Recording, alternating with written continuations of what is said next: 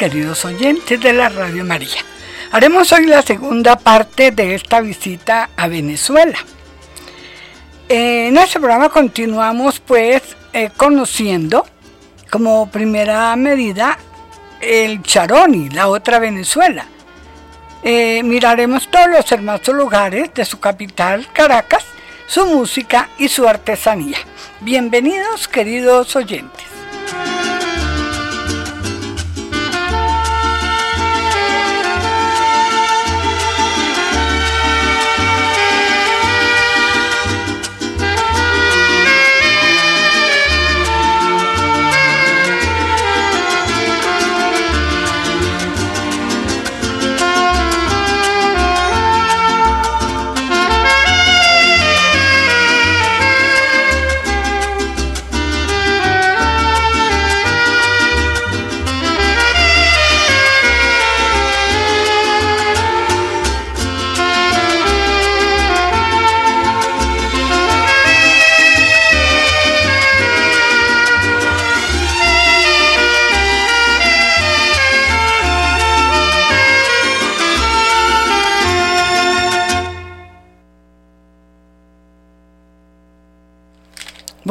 Queridos oyentes, y entonces vamos a visitar este hermoso lugar como primera medida. Eh, ya en la vez pasada visitamos muchos lugares de Venezuela, pero hoy los he escogido este que, según cuenta Choroni, es la otra Venezuela. Vamos a ver por qué. La naturaleza tiene sus razones y cada vez más personas dejan por unos días el mundo de las ciudades y el estrés de sus trabajos para descubrir que un árbol, un pájaro y el sonido de un río les puede cambiar la vida. Y es verdad, en este estrés que vivimos en las capitales, siempre estamos buscando lugares pacíficos, lugares lindos, lugares tranquilos para retosar un poco. Ubicado en el tramo central de la cordillera de la costa venezolana, entre los estados Carabobo y Aragua, en medio de una inmensa selva nublada, se encuentra el Parque Nacional Henry Pittier, nombre que rinde homenaje al naturalista suizo. Su extensión es de 107.000 hectáreas. Está atravesada por dos carreteras que parten de Maracay, una de las cuales conduce a Choroni y Puerto Colombia, y la otra a Ocumari de la Costa, Cata, Cuyagua y Cumboto. El parque constituye un enorme capital genético y es una de las zonas más ricas en biotopos o pisos biológicos basados en la altitud que se localizan en el país. Las escalonadas cuestas que lo configuran se alzan desde el mar hasta los picos La Mesa, Palmarito, La Negra, La Negrita, Paraíso y Guacamaya y alcanzan su mayor altura en los 2.436 metros del pico cenizo.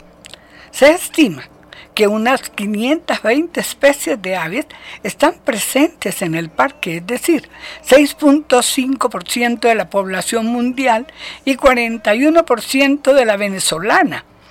Además de estos atractivos, se puede visitar la estación biológica Rancho Grande, edificio de los años 30, en el cual hay un interesante sendero de interpretación de los procesos biológicos que se suceden en la selva nublada.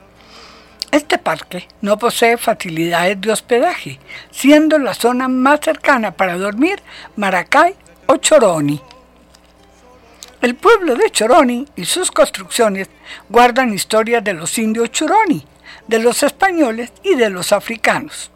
En 1622 el caserío fue oficializado como pueblo, bajo la advocación y nombre de San Francisco de Paula, por el juez poblador, teniente don Pedro Gutiérrez, y el vicario presbítero Gabriel Mendoza.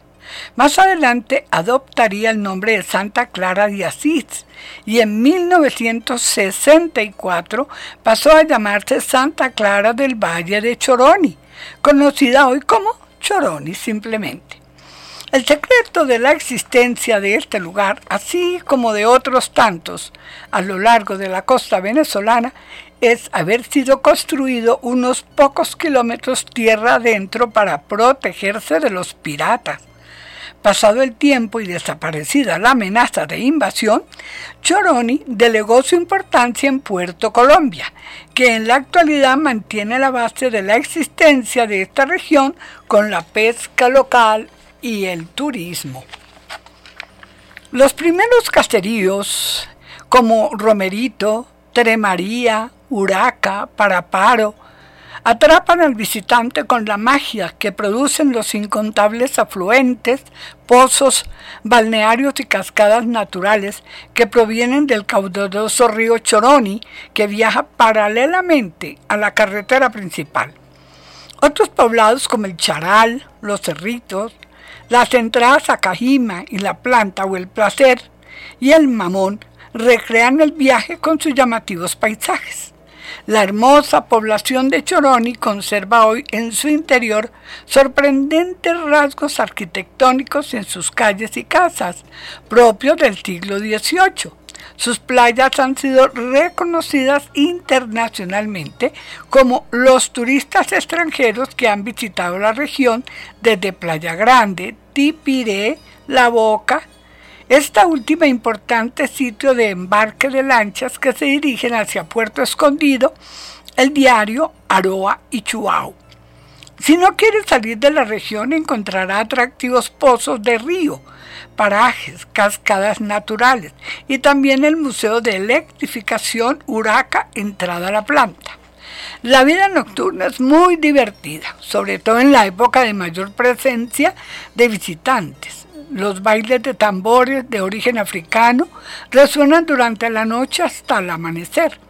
La población local se desvive en atención hacia el turista. La región posee magníficas oportunidades de alojamiento que van desde confortables hoteles totalmente equipados hasta lugares donde se alquilan hamacas para dormir. A ambos lados de la calle principal hay casas coloniales bien conservadas.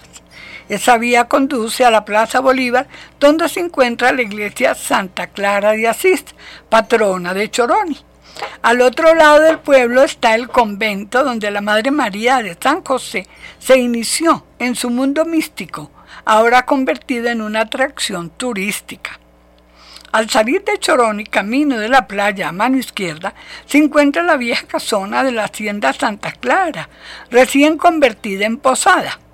Siguiendo el trayecto hacia la playa se encuentra el Hotel Hacienda del Portete y la posada La Casa de las Garcías, cuyos eh, propietarios herederos de la familia Mayerstone decidieron dividir la propiedad por la mitad de lo que fue un gran patio de cacao. Por un lado se construyó un hotel de espíritu colonial moderno, en la otra mitad se conservó la casona y su tradicional carácter de antaño. Entrando en Puerto Colombia se ubica la posada Cataquero de Alexandra Jaworowski y su esposo. Al lado de la garita de la Guardia Nacional está la posada Humboldt de Lian Kilcris, una de las más lujosas. Su decoración en la que se destaca el trabajo de la madera es muy impactante. Igualmente, en pleno corazón de Puerto Colombia se halla el Hotel Mesón Suxitlán, diseñado por un arquitecto mexicano, de ahí su nombre, quien decidió transformar su casa vacacional en alojamiento de viajeros. Al final de la calle se encuentra La Boca, pequeño embarcadero, lugar de entrada y salida a playas como las de Valle Seco, Chuau, Cepe, Aroa, con lancheros dispuestos a ofrecer viajes que van desde 35 mil bolívares por el alquiler de la lancha a 5 mil bolívares por pasajero ida y vuelta. Como verán, es muy barato. Los fines de semana el malecón se transforma en un lugar plácido a otra de fiesta donde el calor se contagia a través de los cuerpos los tambores y la guarapita. Desde su fundación a mediados del siglo XVI, la única forma de llegar a Chuao es por mar.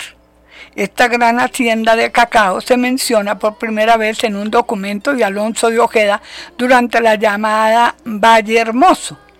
Este destino cuenta con una pequeña red de hospedajes que brindan al visitante un mínimo de comodidades, absoluta tranquilidad, bosques inimaginables y la legendaria hacienda cacaotera, a lo que suman las posibilidades del turismo de aventura, la pesca submarina o de nylon, que convierten a este espacio en un sitio ideal para desconectarse del estrés cotidiano.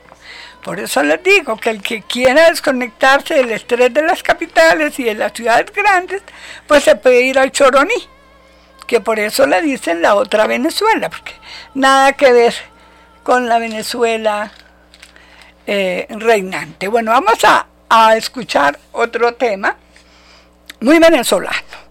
Muy venezolano, porque todo lo que traje hoy es muy venezolano. Ya sabemos que eh, la música llanera nos une, ¿verdad? Entonces, eh, vamos a regalarles el gavilán, que es del folclore, folclore venezolano, y Andrés Coromoto nos lo va a interpretar.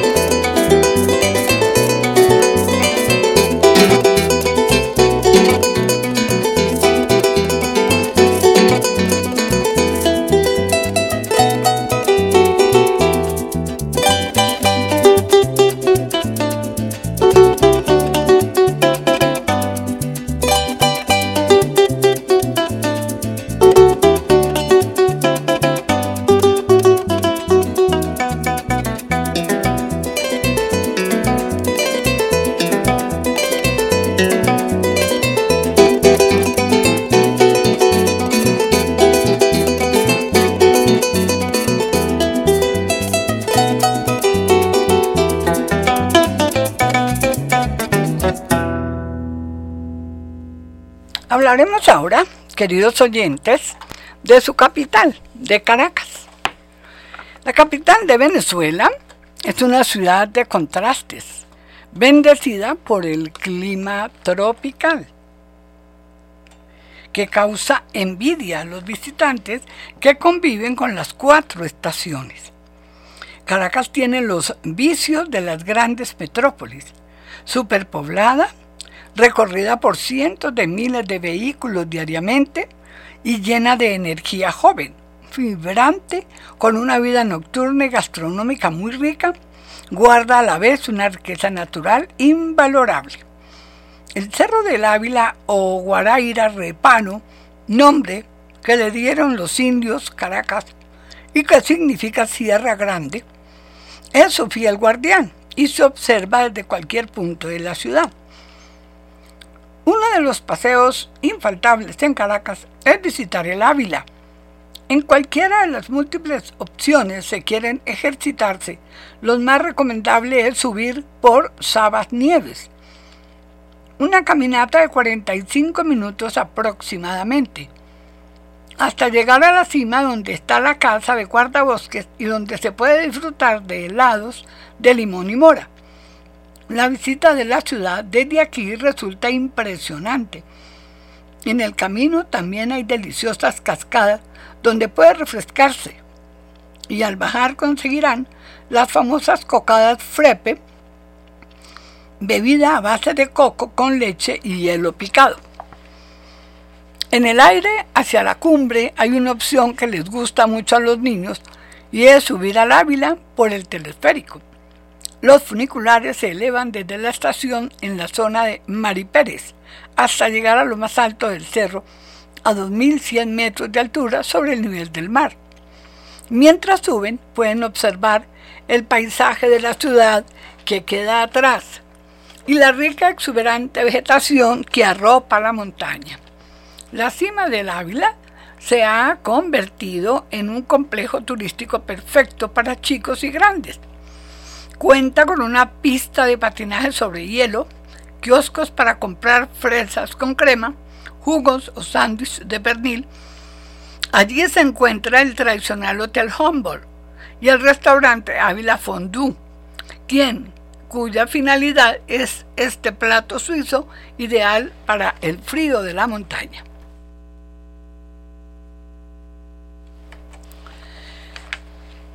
Hacia el sureste de la ciudad se ubica el pintoresco pueblo de El Altillo, lugar con clima frío, casas coloridas, pequeños restaurantes y tiendas de artesanías típicas, donde se puede encontrar detalles ideales para un souvenir. La visita se puede comenzar recorriendo el pueblo, tomando chocolate caliente y subiendo en el tren que recorre la zona. Luego es posible llegar hasta Expanso, un zoológico interactivo ubicado después del pueblo, en una antigua hacienda donde los animales se encuentran sueltos por las áreas verdes, mientras los visitantes los alimentan con zanahoria que venden a la entrada. Expanso surgió como una iniciativa para tratar a niños especiales pues se hacen terapias de contacto, equinoterapia, hidroterapia, entre otras, pero luego se transformó en un zoológico. Desde patos, monos, ponis y llamas, hasta un dromedario, varios venados y muchos cochinos miniaturas son algunas de las especies que habitan el lugar. El ambiente es muy natural, relajante y tanto niños como adultos lo disfrutan. ¿Qué más tiene Caracas? Muchísimo. Hoy tengo mucho material sobre Caracas que lo vamos a disfrutar. Miremos un poco los museos temáticos. Para los amantes del arte, los movimientos culturales y la arquitectura, Caracas es una ciudad que sorprende. Hacia el centro de la ciudad, en el sector Bellas Artes, se encuentran varios de los complejos artísticos y culturales más importantes. La Plaza de los Museos en Bellas Artes alberga varios museos. El recorrido empieza con el Teatro Teresa Carreño, que es una obra arquitectónica impresionante. Más adelante se llega caminando a esta plaza donde se ubican en forma circular el Museo de Bellas Artes, la Galería de Arte Nacional, el Museo de Ciencias Naturales.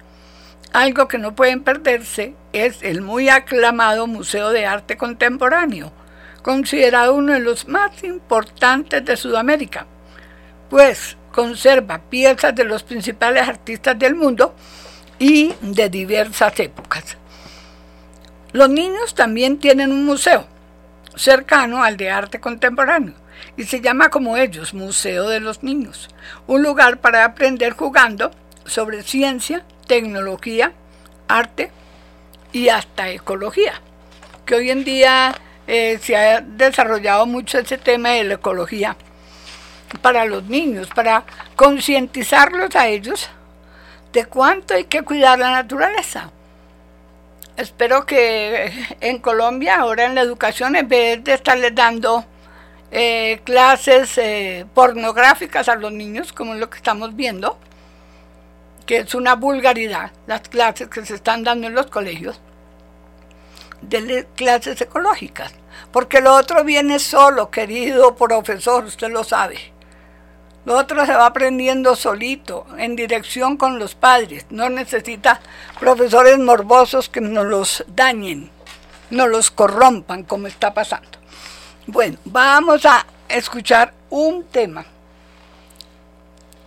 Caracas, Caracas, de Rafael Salazar, un conjunto venezolano, nos lo va a interpretar.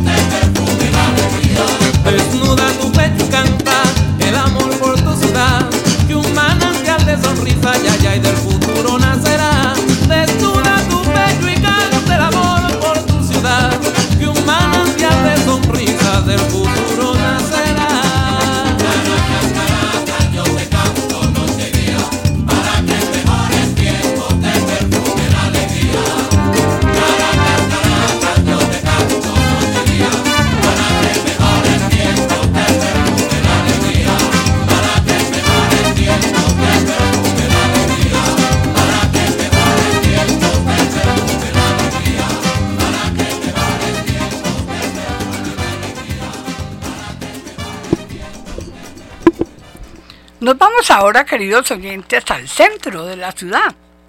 Queda todo el complejo histórico que resume el desarrollo arquitectónico de los siglos XIII, XIV y allí se encuentra la Casa Amarilla, el Palacio Arciprestral, el Palacio de, los, de Miraflores, el Capitolio y el Palacio de las Academias. El homenaje al libertador Simón Bolívar, todas las plazas principales de pueblos y ciudades de Venezuela ostentan ese nombre. La estatua de Simón Bolívar se encuentra erigida en el actual sitio desde el 7 de noviembre de 1874. La Plaza Bolívar de Caracas es el centro de la capital y es el sitio de su fundación.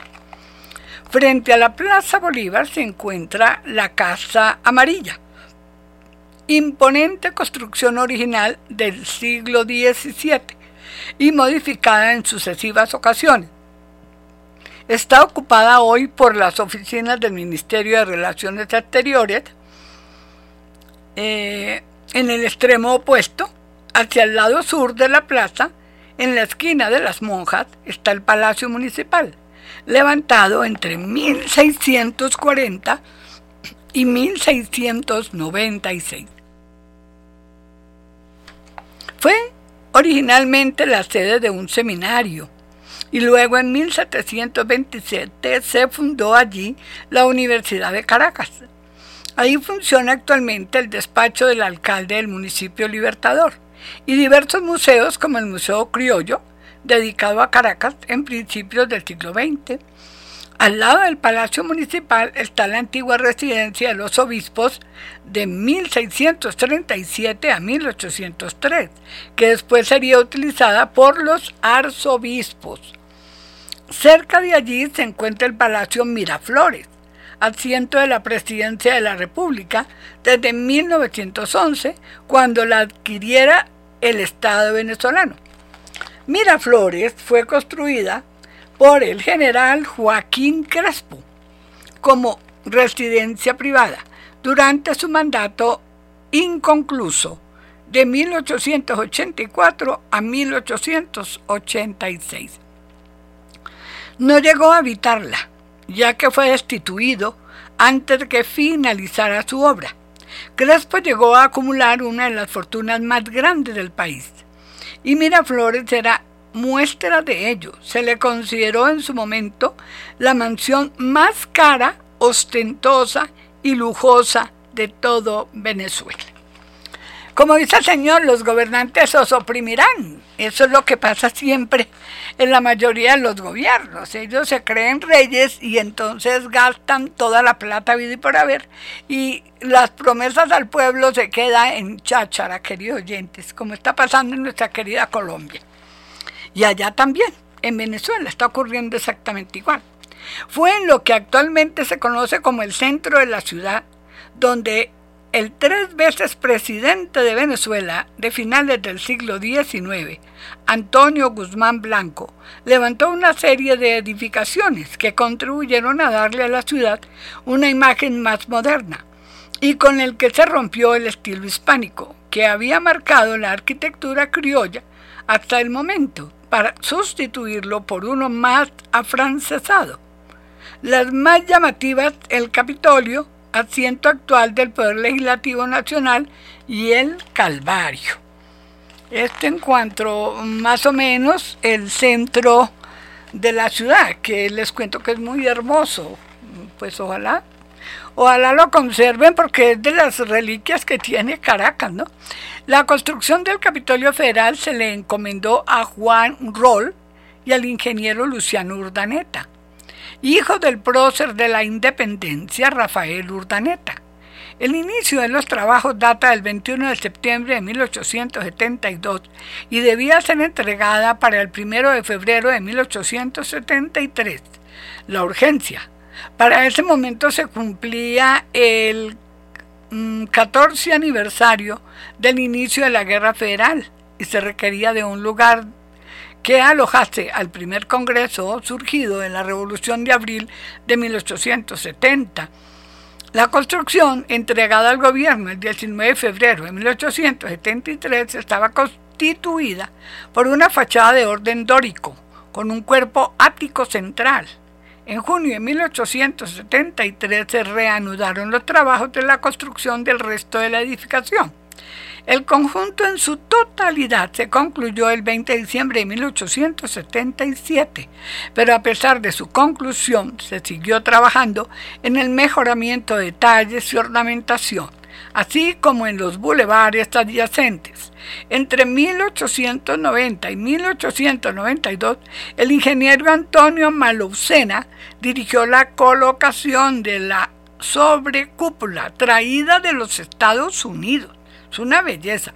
El patrimonio del Capitolio Federal se enriqueció con la donación de un cuadro del Libertador del artista peruano José Gil de Castro, con los murales encargados a Martín Tobar y Tobar, la batalla de Carabobo, la batalla de Boyacá y la batalla de Ayacucho. El tríptico bolivariano, las tres naciones que libertó, fueron cinco naciones que libertó Bolívar pero aquí se hicieron tres cuadros muy hermosos de Tito Salas y el libro de actas del Congreso de 1811, que se, ahí se, se guarda. Bueno, la otra gran obra de Guzmán Blanco es sin duda El Paseo, El Calvario. Esta hermosa estructura, cuyo diseño recayó sobre los hombres de los paisajistas franceses, se encuentra en la zona conocida como El Silencio. El paseo el Calvario lo adornan el arco de la Federación, la delicada capilla de Lourdes y una estatua de Cristóbal Colón, entre los monumentos más importantes. También en sus inmediaciones se encuentra el Observatorio Cajigal, el primer observatorio astronómico del país. Al final del siglo XIX y comienzos del XX, con el gomecismo como marca histórica tiene en las casonas del paraíso su mejor testimonio, el fin de este régimen y la modernización de Venezuela. Gracias a la renta petrolera, tiene una de sus primeras expresiones en el conjunto habitacional, el silencio, diseñado por Carlos Raúl Villanueva. La mitad del siglo XX se encuentra sus expresiones más emblemáticas en las obras ejecutadas por el general Marcos Pérez Jiménez. Las más espléndidas, sin duda, el Paseo Los Próceres y la Ciudad Universitaria.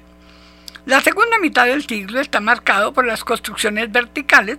El complejo del Parque Central es su expresión más lograda junto al Teatro Teresa Carreño. La entrada del nuevo siglo está marcado en la ciudad por el desarrollo de los grandes centros comerciales. El centro ciudad Tamanaco, entre los primeros, seguido del Paseo Las Mercedes, San Bill, Recreo, Lido, San Ignacio, Tolón, Concreza, City Market, Unicentro y el Marqués y muchos otros. Como verán, yo sé que el centro y hay un área preciosa que es arbolizada, es una avenida espectacular que ojalá se siga conservando. Pues hace bastante rato que estuve yo ahí, no sé cómo estarán las cosas, ¿no? Pero pues que Caracas tiene cosas lindas, las tiene.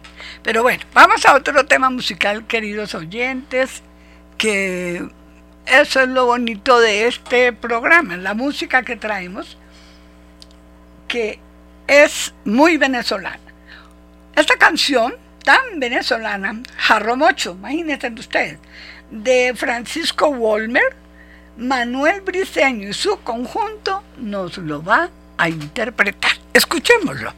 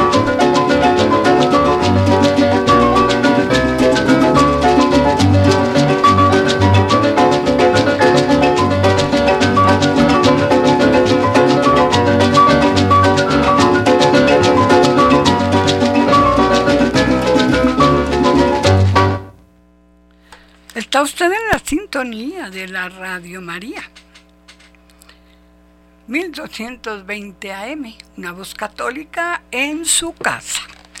Vamos a ver ahora las catedrales que las tiene y bien bonitas. Catedral de Caracas ha sido una de las construcciones testigo de muchos acontecimientos históricos, entre los cuales se puede destacar el 30 de julio de 1783, cuando en esta santa sede recibe las aguas bautismales el libertador de América, Simón Bolívar. Aquí reposan los restos de sus padres y su esposa, doña Concepción Palacios. Esta edificación, que data de 1578, conserva importantes obras de arte distribuidas en sus 17 altares. Posee 15 vitrales sumamente antiguos, pinturas, murales, óleos, entre ellos la Miquelena y Cristóbal Rojas, tallas de madera y relieves en mármol. Además destaca la estatua de la fe, modelada en barro por Juan Pedro López y fundida en bronce por Antonio Luis Toledo. Una placa en homenaje a la Declaración de la Independencia, sepulcros que datan de 1691, estatuas de mármol y todo el lujo característico de la Iglesia Católica. El reloj de la catedral ha marcado el tiempo de grandes acontecimientos que forman parte de nuestra historia. Voy a hacer aquí una, una comilla. Dice, eh, característico de la Iglesia Católica eh, es como, como marcando, ¿no? Como marcando, ellos son los que tienen las cosas bonitas. Pues sí, pues sí, tenemos las cosas bonitas, pero es que les cuento un cuento, ustedes no han ido eh, a, Arabia, por ejemplo, los templos de ellos, de los islámicos, que, que no son templos porque ahí no está Dios, son ostentosos, todo en oro y en mármol, todo en oro y en mármol. Esos sí son ostentosos, por lo menos estas tienen, son obras de arte. Ellos no tienen obras de arte. Ellos tienen solo lámparas, eh, lámparas preciosas, porque estuve ahí, las pude ver pero cuando nos tiran duro a los católicos sí es como triste, ¿no? Porque no saben lo que tenemos y que es de todos, no es ni del Papa ni de los sacerdotes, es de todos los católicos. Vamos a ver Basílica Menor de Santa Capilla. Esta iglesia de estilo gótico es una réplica en menor escala de la Santa Capilla de París, Saint-Chapelle.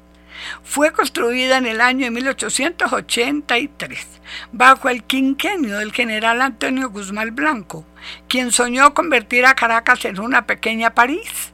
En el sitio donde se edificaba esta basílica se encontraba para 1565 la ermita de San Sebastián, la cual habría sido fundada por don Diego de Lozada y donde, según la tradición, fue oficiada la primera misa en Caracas.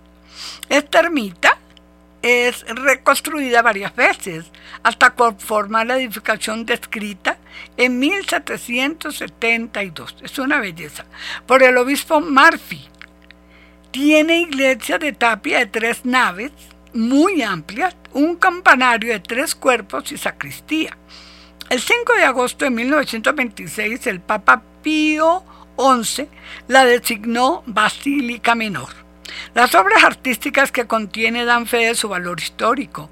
En su interior encuentra resguardada una de las obras más importantes del pintor venezolano Arturo Michelena llamado La multiplicación de los panes, la cual decora una de sus paredes. Eh, está ubicada en la avenida Ordaneta, esquina de Santa Capilla, a una cuadra de la Plaza Bolívar, para que si la quieren visitar cuando vayan, si es que pueden ir, bueno. La Basílica de Santa Teresa es otra hermosura, es uno de los templos más importantes de la ciudad. En 1870 el presidente Antonio Guzmán Blanco decidió levantar sobre las ruinas del antiguo oratorio de San Felipe Neri un espléndido templo. Se trata de una estructura de estilo neoclásico constituida por dos iglesias. Al lado está Santa Ana y al oeste Santa Teresa, las cuales se unen en el altar mayor. Este se halla bajo una gran cúpula decorada con bellos frescos la fachada Santa Teresa se hizo en honor a Santa Ana Teresa, la esposa del mandatario. Fue inaugurada el 28 de octubre de 1881, dándosele después el rango de basílica. En este templo se encuentra la imagen más venerada en Caracas durante la Semana Santa, el Nazareno de San Pablo. En 1974 Pablo VI le otorga el título pontificio de Basílica Menor. Este templo es un monumento nacional y forma parte de los tesoros históricos y arquitectónicos de la capital. Está ubicado en la esquina de La Palma Sur 2, Sur 8, muy cerca del Teatro Nacional y Municipal. Está la iglesia de San Francisco. Iglesia fue construida al lado del convento de San Francisco entre los años 1745 y 1887. A principios del siglo XIX será escenario de acontecimientos nacionales como la reunión que se celebró a objeto de otorgarle en 1813 el título de libertador nada menos a Simón Bolívar. En 1842 esta iglesia recibió sus restos procedentes de Santa Marta, Colombia, fue cuando se los llevaron para allá. Este templo es una de las máximas representaciones del arte barroco latinoamericano de este país. En 1887 Guzmán Blanco decreta la modernización del mismo y embellece los retablos, los cuales por su grandiosidad pueden competir fácilmente con los de España y México. Como verán, ellos están muy orgullosos de todo lo que tienen y es que lo tienen, no se les puede negar. Vamos a otro tema musical, vamos a escuchar Moliendo Café. Este tema lo teníamos peleado con Colombia porque pensamos que era un tema colombiano, no, es venezolano y es de Hugo Blanco, este tema. Andrés Coromoto nos lo va a interpretar hoy. Para ustedes, queridos oyentes.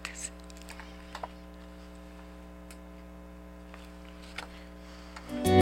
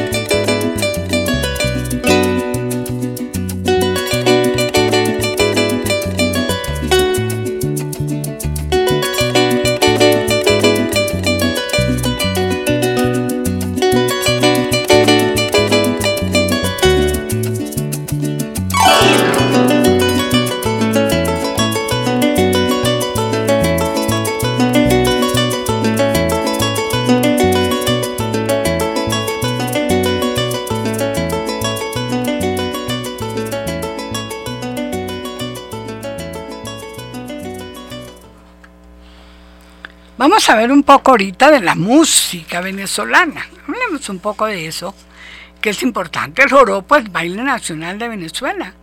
Monumento Diablos Danzantes del Yare. Los Diablos Danzantes del Yare es una festividad religiosa que se celebra en San Francisco de Yare, en estado de Miranda. La música venezolana se caracteriza por mezclar elementos españoles y africanos, típico de ser perteneciente a un pueblo predominantemente mestizo. El género más representativo del país es la música llanera, que utiliza los instrumentos como el cuatro, el arpa, las maracas, la bandola y los capachos.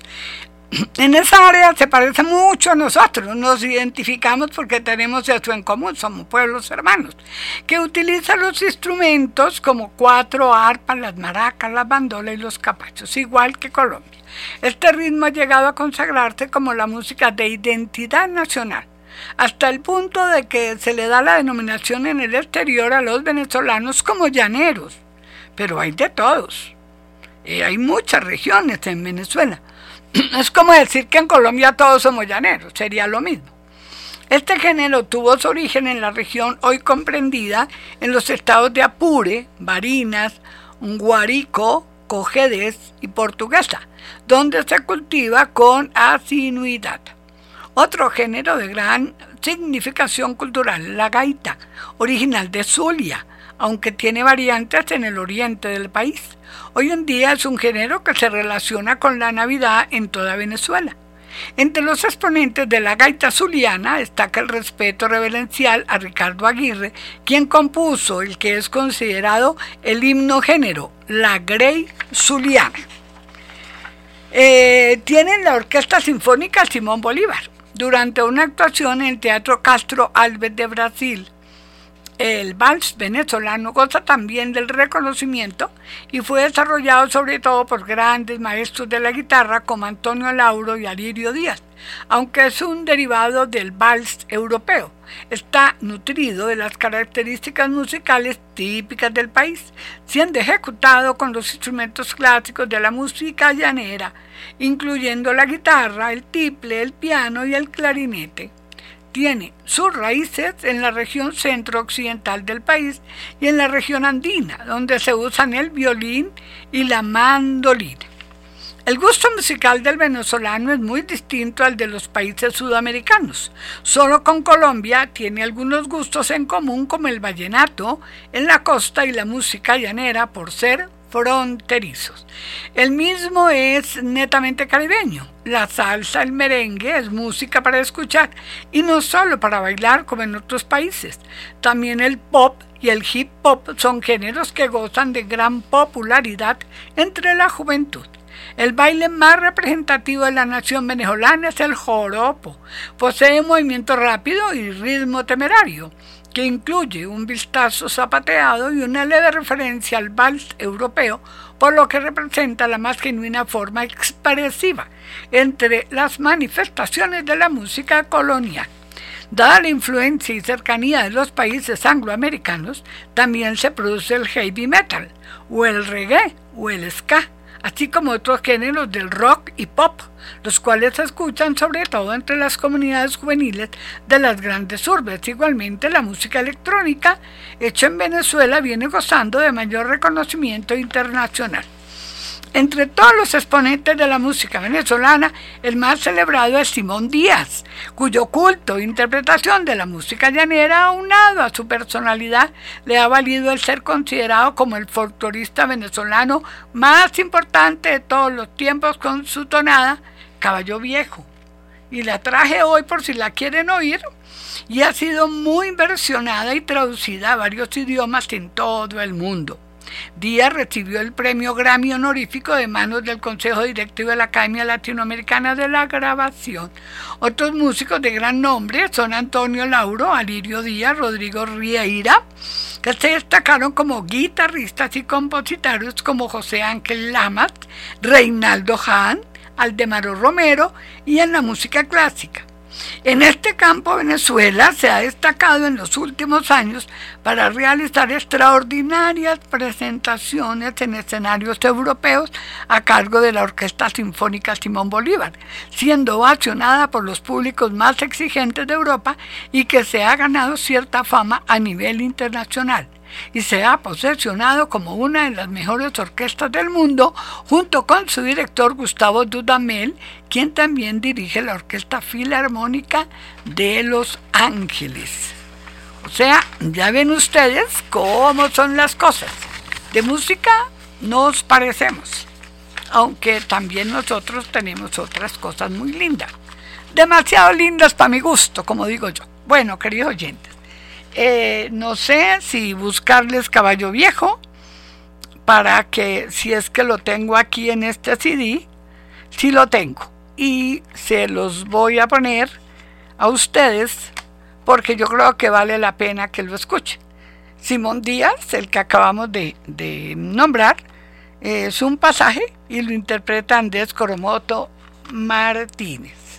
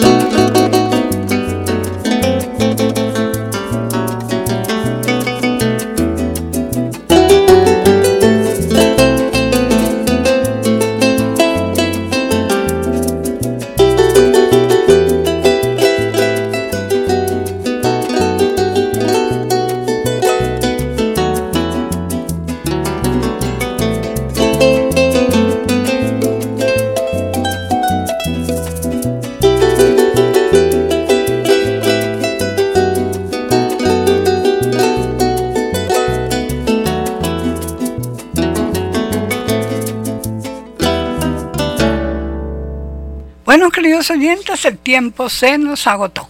Quería hablarles de artesanía, de gastronomía y todo esto, pero el tiempo no nos dio. Había mucho material para ustedes hoy. Bueno, y nos vamos a quedar en los brazos de la Madre de Dios. Habló para ustedes Lucero Zuluaga. Tengan un fin de semana, este domingo, que sea placentero todo. Y esta semana entrante, que sea una semana hermosa, llena de oración. Eh, nos quedamos con este último tema y no se muevan de este dial, que seguimos con ustedes, queridos oyentes.